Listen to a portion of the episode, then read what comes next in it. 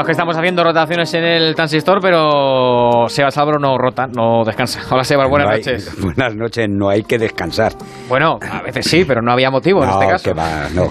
Yo tenía una frase de mi madre que no se me ha olvidado nunca. Eh, Ya tendremos tiempo de descansar luego. Vale. Pues eso. Tienes razón, tienes razón.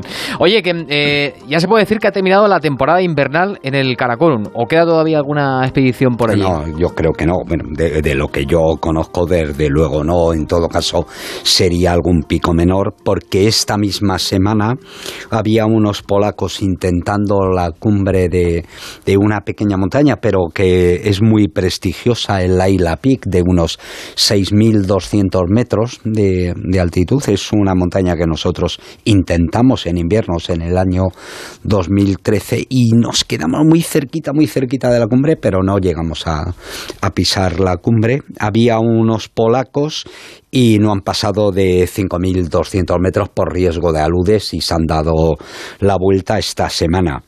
Lo que sí que se ha terminado por razones obvias es el, la búsqueda en el K2.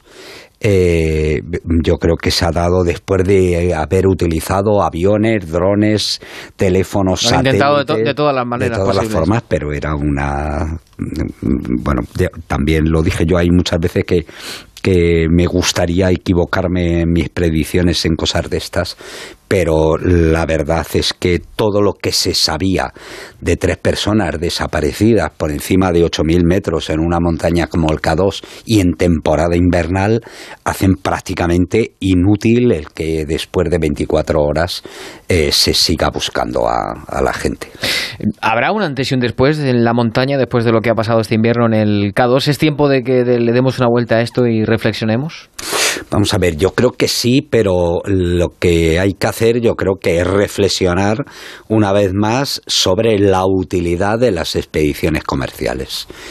Y desde luego, en este caso, todo lo que ha habido que, que ha sido un auténtico desastre, en mi opinión o en mi humilde opinión, con la experiencia que tengo al respecto de cómo se debe de organizar una expedición, cómo se debe de planificar, cómo se debe de dirigir y luego cómo se debe de ejecutar una escalada a una cumbre como la del K2 en invierno, pues ha estado mal ha estado muy mal a, a la vista están los, los resultados. ¿Eso significa que hay que admitir y aceptar que ya no se, que no se puede subir al K2 en invierno y sin oxígeno? No, es, yo creo que justo todo lo contrario, que lo que hay que hacer es hacer bien las cosas y, y saber cuáles son siempre tus posibilidades y, y- la montaña que tienes enfrente. Y eso supone dos cosas claras. Humildad a la hora de, de medir tus fuerzas, pero luego decisión a la hora de ejecutar. Este año ha habido unas condiciones meteorológicas, sin lugar a dudas, mm, excepcionales para subir al K2 y la mejor prueba es que los, el grupo de nepalíes subió. Pero en una montaña como el K2 te da muy pocas posibilidades y tienes muy pocas posibilidades de cometer error y salir vivo de esa historia. Así que yo creo que se va a seguir, eh, que el reto del K2 invernal va a seguir ahí durante mucho tiempo, porque no va a ser muy normal que haya más temporadas seguidas como la que hemos tenido este año de un invierno, digamos, tan cálido. Que se entienda la gente que nos oye que cálido lleva, ese cálido lleva eh, muchas comillas, porque supone temperaturas por debajo de 40 grados bajo cero en la cumbre del K2. Pero con esas temperaturas, gente muy fuerte y en condiciones de hacer una ascensión rápida, es decir, estar muy poco tiempo o el mínimo tiempo expuesto a condiciones tan, tan brutales, eh, se puede subir a la cumbre del K2 sin oxígeno y bajar. En eso consiste el reto. Lo que sí que Seven Summit deberá de hacer eh, deberá de reflexionar al respecto de cómo organiza las expediciones.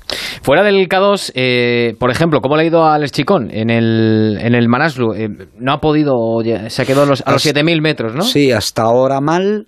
Eh, no han pasado de 7.000 metros, pero bueno, el Manaslu es una montaña eh, mucho más baja que el K2, 8.163 metros, es decir, aunque parezca que, solamente son 500 metros, esos 500 metros Ahí arriba. deciden mucho arriba. Eh, Simone Moro tiene una idea al respecto de igual que digamos la variante eh, de los países del este al respecto de las expediciones invernales que deben de acabar el 28 de febrero no digamos el invierno meteorológico que se llevaría hasta el 21 de marzo. Eh, y en este caso eh, Alex Chicón mm, yo creo que va a seguir hasta el 21 de marzo. Eh, si me preguntas a mí, mm, yo creo que la idea de, de Alex en este caso es correcta, eh, pero Simone Moro ya ha decidido dejar la expedición, porque el tiempo que están dando hasta el día 28 ya no le da tiempo porque va a ser muy malo, así que habrá que ver si Alex tiene oportunidad de, de intentar, yo creo que tendría nada más que una posibilidad posibilidad de, que tenga un periodo de cuatro o cinco días y si lo utilizan bien, porque ya tienen en hasta 7.000 metros la ruta trabajada, por decirlo de alguna forma, pues yo creo que todavía les podría tener posibilidades de subir a la cumbre. Mm. Háblame de Jonathan García. Eh, es un amigo tuyo que quiere ir al Daulagiri. Eh, ¿Cómo lo tiene económicamente? Porque no será, no será fácil ahora, ¿no? No, no, no.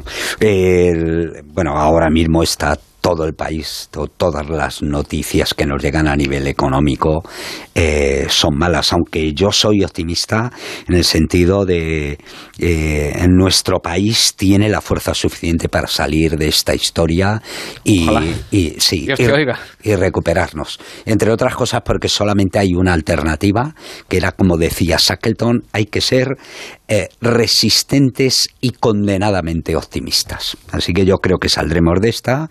Como acaba de decir el, el doctor Calleja, sabemos que estamos al final del túnel y que la vacuna es la solución y lo que necesitamos es que, que los gobiernos, que el gobierno central y los gobiernos autonómicos nos vacunen a toda leche. Y, y, lo que hay que hacer es meter ahora mismo toda la fuerza del país en esa historia. Y luego, por otro lado, también decir a la gente que justo ahora que estamos al final hay que seguir siendo cuidadosos. Eso se llama gestionar el riesgo y no cagarla en el último momento. Eh, me gustaría traer a Jonathan García, que no es amigo, es un, es un, conocido. Es un chaval joven que yo creo que tiene trayectoria y que yo le conocí porque hizo una ascensión muy meritoria que me gustaría que un día nos, nos contara que es la ascensión que hizo con Alberto Ceraín a la Anapurna. Hicieron una ascensión que me parece que es de lo mejor que se ha hecho por españoles en los últimos tiempos y que fue poco reconocido. Y fue poco reconocido porque inmediatamente Alberto se fue al Nanga Parbat. Iba muy rápido intentando acabar los, los, eh, los 14 8000, se encontraba muy fuerte y afortunadamente no llevó a Jonathan García, que le tenía en el Annapurna, y él se iba al, al Nanga y no se lo llevó. Y por eso Jonathan García sigue, sigue vivo, porque Alberto murió, como con, eh, recordarás, y yo conté aquí, con Mariano Galván en la lista de los macenos del, del Nanga Parbat. Bueno, Jonathan se, se va y se va porque ha sacado hoy el billete de, de avión. ¿Es más caro ahora eh, o es más barato quizá por las restricciones del COVID? Supongo que las autoridades allí estarán intentando que, que, se sigan haciendo las expediciones, ¿no? Sí, pero está, digamos, todo el mundo metido en el bucle, las compañías aéreas también han pasado, todo el mundo lo ha pasado mal, pero vamos, digamos que los billetes de avión ahora mismo para ir a Nepal mm, es, están bien no están muy baratos eh, porque hemos volado casi por 500 euros a Pakistán y los billetes a Nepal están ahora por 700 aproximadamente, ¿no? 700 y pico. Eh, pero ya ha sacado el billete anda pillado de dinero, se va con una andorrana, una chica que ha hecho ya varios ocho miles, que es muy guapa, es Steffi eh, me parece que, se llama, eh, que, que, yo creo que, que, apunta también buenas maneras, y se van al Daulahiri. El Daulahiri es el, uno de los dos últimos ocho miles que le faltan también a, a Carlos Soria que yo creo que Carlos también está intentando buscar patrocinador. Sí, tiene ahí algo entre manos ya. Yo creo que sí, pero, pero todavía no me ha llamado para confirmarme que se va al Daulahiri y, y sin embargo Jonathan ya ha sacado el, el billete de, de, avión hoy, ¿no?